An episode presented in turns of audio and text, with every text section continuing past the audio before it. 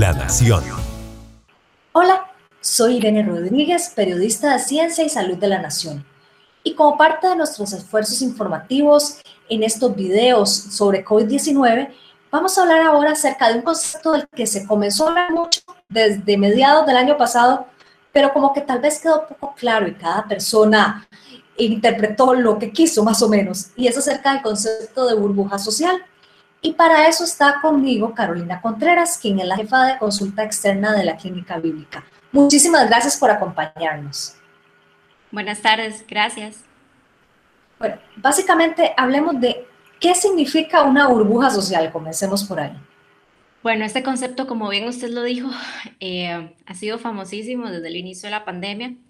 El concepto lo que busca de burbuja social es literalmente nuestro núcleo familiar, con quién nosotros vivimos. Esa es como la, la idea original de este concepto de burbuja social.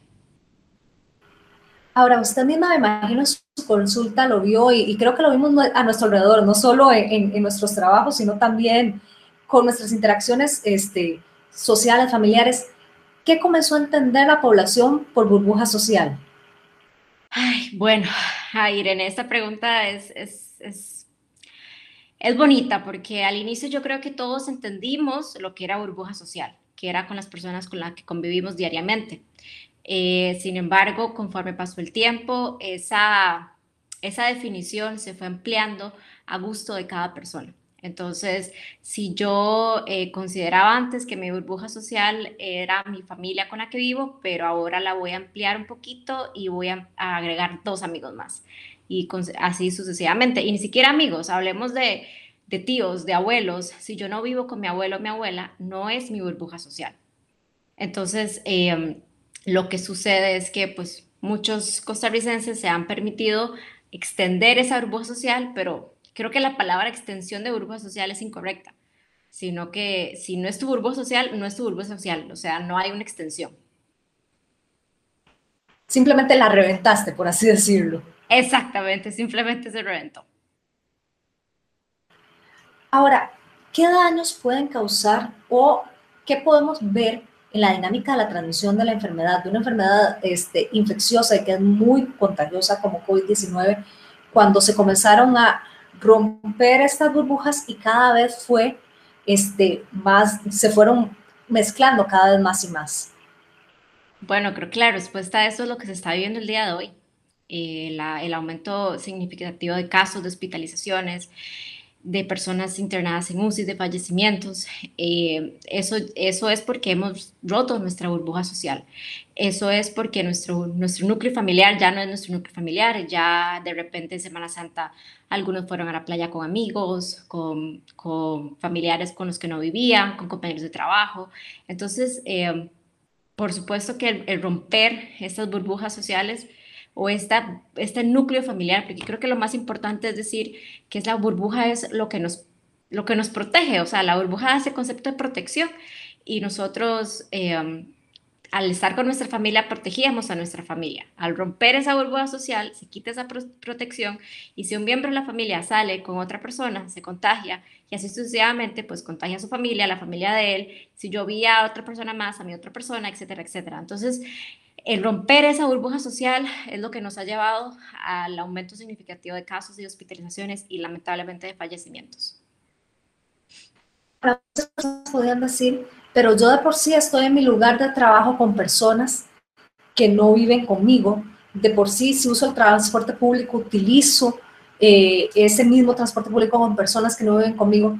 ¿Cuál es la diferencia? Porque muchas personas comenzaron a dar eso este, para poder verse con más personas decían, yo de por sí ya veo a mis compañeros de trabajo todos los días, yo de por sí comparto un autobús con muchísimas personas. La diferencia radica principalmente en el uso de la mascarilla. Si usted está en su casa con su familia, usted no está usando mascarilla. Si usted está en su trabajo, en su puesto de trabajo, eh, propiamente su puesto de trabajo, usted no está usando mascarilla. Si por X o Y razón hay una reunión, usted va a ver que todos los de la reunión tienen una mascarilla. O en el autobús, todos los del autobús andan con mascarilla. Y obviamente promover el lavado de manos, pero en su casa usted llega y está pues en un sentido de relajación, de sentirse tranquilo. Entonces, pues no hay mascarilla. Entonces, la gran diferencia es que con su, podemos decir que con su núcleo usted no usa mascarilla. Con otras personas usted usa mascarilla porque usted está protegiéndose y protegiéndolas a ellas.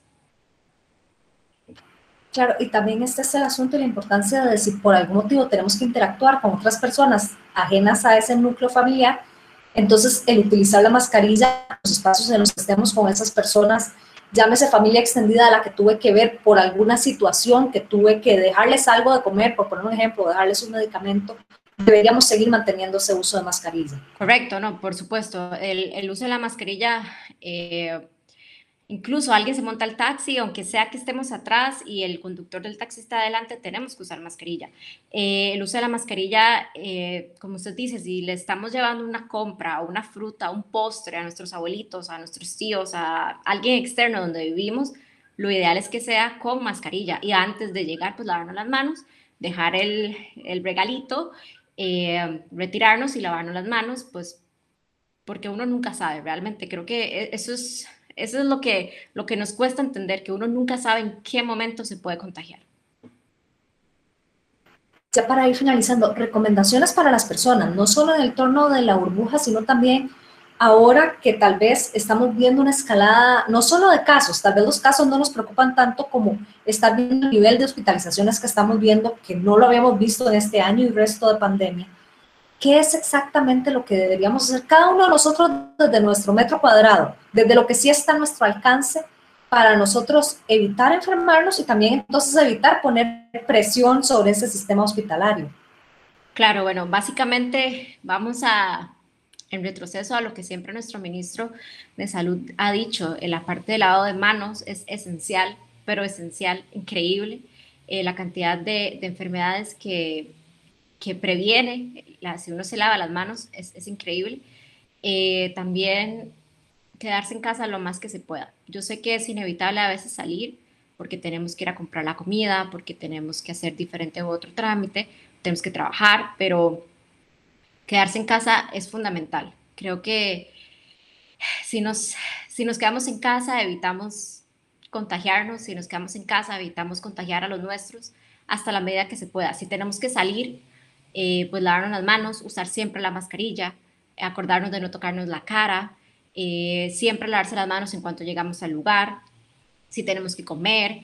Eh, creo que eso, eso es fundamental. Perfecto, muchísimas, muchísimas gracias por, por guiarnos sobre todo en, este concepto que tal vez escuchamos mucho desde hace cerca de un año, pero lo hemos ido amoldando conforme ha ido pasando el tiempo. Yo creo, Irene, que efectivamente lo que siempre han dicho nuestras autoridades del Ministerio de Salud desde el inicio, ellos siempre, siempre nos han, velado por nosotros y han cuidado de nuestra salud y, seguir eso. Yo sé que cuesta y que a veces lo moldeamos a nuestro favor, pero esas cositas básicas es la que, lo, que nos va a mantener seguros y, y protegidos contra este virus. Y a ustedes muchas gracias también por habernos acompañado a través de este recorrido sobre lo que es una burbuja social y la que no es y sigan en sintonía porque vienen más videos COVID-19. Yo soy Irene Rodríguez, gracias por su compañía. La Nación, de la página a sus oídos.